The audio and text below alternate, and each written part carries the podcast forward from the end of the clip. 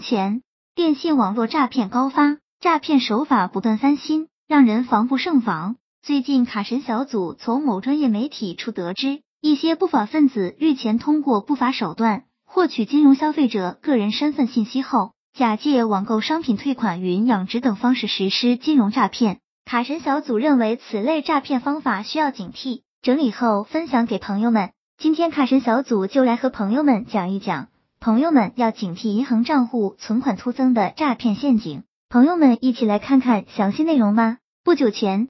A 女士网购了一款口红，随后接到自称是卖家的电话告知，因有客户使用后出现过敏，遂拟向近期购买过该款口红的客户每人退还两百元，让 A 女士告知手机号码及姓名，并扫描提供的二维码点。A 女士信以为真，按对方提示进行了一系列操作，并将手机银行密码告诉了对方。对方随后来电称，因操作错误。向 A 女士账户误转了五万元，要求退还。点 A 女士当时恰好路过银行，遂到 ATM 机上查询，发现银行账户确实多了五万元。当 A 女士正联系对方准备操作退款时，巡视中的大堂经理得知了这一情况，立即引导 A 女士到柜台进一步查询账户状态。经查发现，A 女士银行账户中多出的五万元，实际是自己购买的乐享天天理财中赎回的资金。谨慎起见，柜员帮助 A 女士做了销户处理，并为 A 女士重新开立了新卡与手机银行。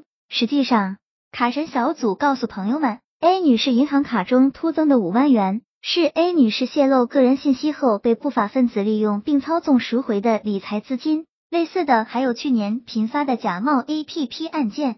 此前，警方破获了三起金融电信诈骗案，累计涉案金额超两千万元。受害人达三千六百多个。警方负责人表示，该团伙制造假 APP，利用电话、短信方式随机向消费者发送下载链接，在冒充平台客服骗取手续费等费用后立刻消失。这类诈骗伪装性强、隐蔽性高，给金融消费者安全带来了严重威胁。在这里，卡神小组提醒朋友们，切勿向他人透露银行卡、手机银行和个人身份信息。不要轻易点击下载链接，对资金交易或账户情况有疑问，请及时到银行柜台查询，谨防诈骗。卡神小组总结，在最后，卡神小组提醒朋友们，还有类似所谓的云养殖、云种树也开始出现。卡神小组告诉朋友们，不法分子打着互联网加乡村振兴的幌子开展非法集资或传销，损害投资者合法权益。卡神小组希望朋友们能够理性对待。